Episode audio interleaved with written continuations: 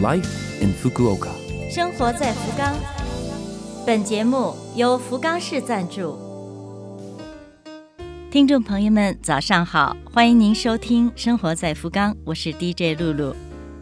介绍福冈本地信息的这个小小的栏目，希望可以帮您开拓视野，成为您了解福冈的一个新的窗口。那好，这就让我们一起走进本周《生活在福冈》。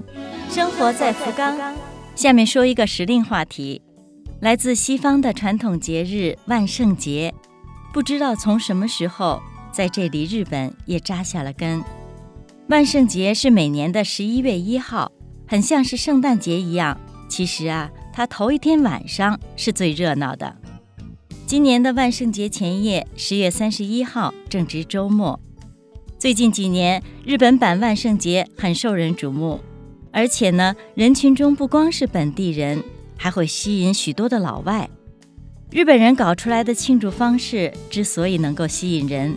大概和他们的动漫创意灵感有直接的关系。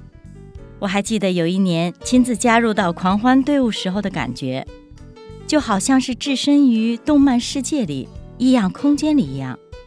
大家的 cosplay 化妆都太像了，太逼真了。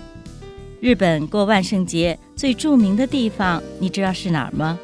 东京的涩谷。不知道大家有没有参加过？白天你是看不到任何迹象，和往常一样。可是，一到了夜晚，大家心中的鬼点子就都涌出来了。无论男女老少，纷纷走上街头，有卖萌的，有卖肉的，还有卖血的，活生生的一个鬼节。偶尔释放一下自己也挺爽的哈。那么，今年特殊时期特殊对待，许多人呢都选择了在网上过。不管怎么说吧。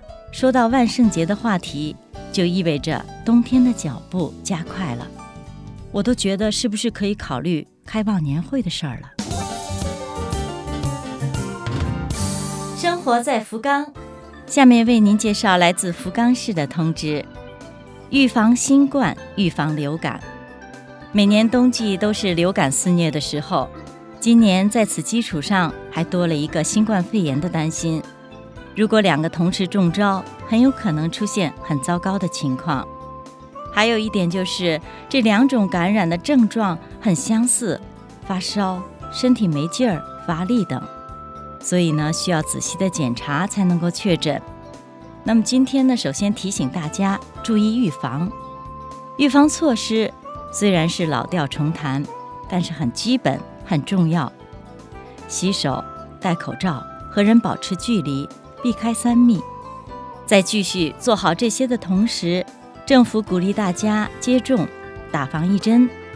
福冈市呢推出的是本年度面向六个月的婴儿到十八岁之间的孩子，可以享受每人一次一千日元的接种。请年龄在这个范围内的本人或者是家长提前下载好新型冠状病毒接触确认 App Coco。再有呢，福冈县政府也有一项福利是针对老人的，六十五岁以上的老人可以免费注射。这项福利截止到明年二零二一年的一月三十一号。同时，可以提供服务的医院是指定好的，所以请您一定事先查好地方，打电话预约之后再去。生活在福冈。露露主持的生活在福冈就要和您说声再见了。我们为错过收听的朋友准备了播客服务，请您在 Love FM 的网站上找到播客，收听本节目的回放。